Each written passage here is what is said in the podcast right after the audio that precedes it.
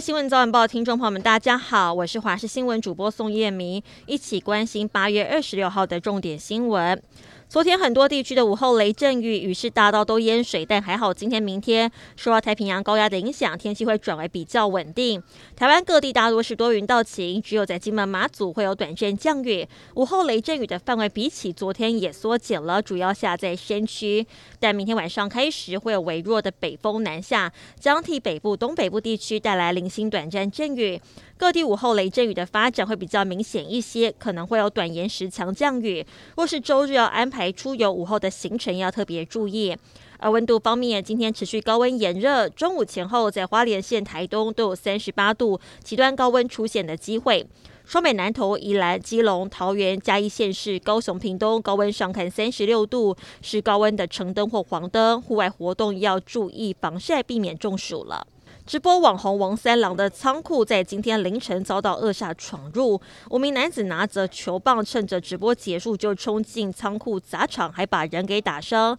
随后骑着机车逃逸。警方以车追人，目前全数逮到嫌犯，还在理清犯案动机。美国参议员布雷波恩在昨天深夜十一点四十五分抵达台北松山机场，这是八月份以来第三度有美国国会议员访台。布雷波恩访问团今天觐见总统蔡英文，并与国安会秘书长顾立雄就台美安全跟经贸关系交换意见，预计在二十七号离台。布雷波恩也在个人推特上发文表示，拒绝中国霸凌，不会容忍伤害我们国家及盟友的行径。中国在美国众院议长裴洛西访台之后，在台湾周边进行封岛式军演。联电荣誉董事长曹新成不止批评共军破坏区域和平稳定，呼吁国人团结一心保卫家园，同时宣布豪捐三十亿元支援国防，引发各界关注。昨天，曹新成接受媒体采访时公开表示，放弃新加坡国籍，已经申请恢复中华民国籍。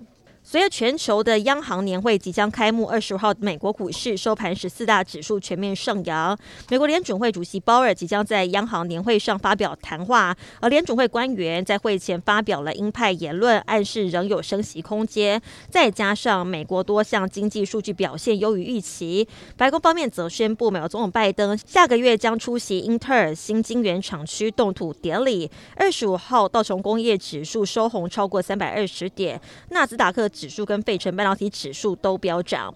前世界球王乔科维奇二十五号透过个人 IG 正式宣布将缺席本届的美网公开赛。由于美国现行规定，旅客入境必须提供完整接种疫苗的证明，而乔帅拒绝打疫苗立场一直相当坚定。他也曾经表示过，已经准备好缺席所有要求参赛者施打疫苗的大满贯赛事。因此，这个月底在纽约开打的美网，乔帅也无法参赛。而今年一月份，他就曾经因为疫苗的问题遭到澳洲政府驱逐出境。日本政府在今天的内阁会议上敲定，遭到暗杀身亡的前日本首相安倍晋三国葬的费用，大约是新台币五千五百二十八万元，由政府全额负担。国葬将在九月二十七号于东京举行，已经邀请美国前总统奥巴马等大约六千四百人参加。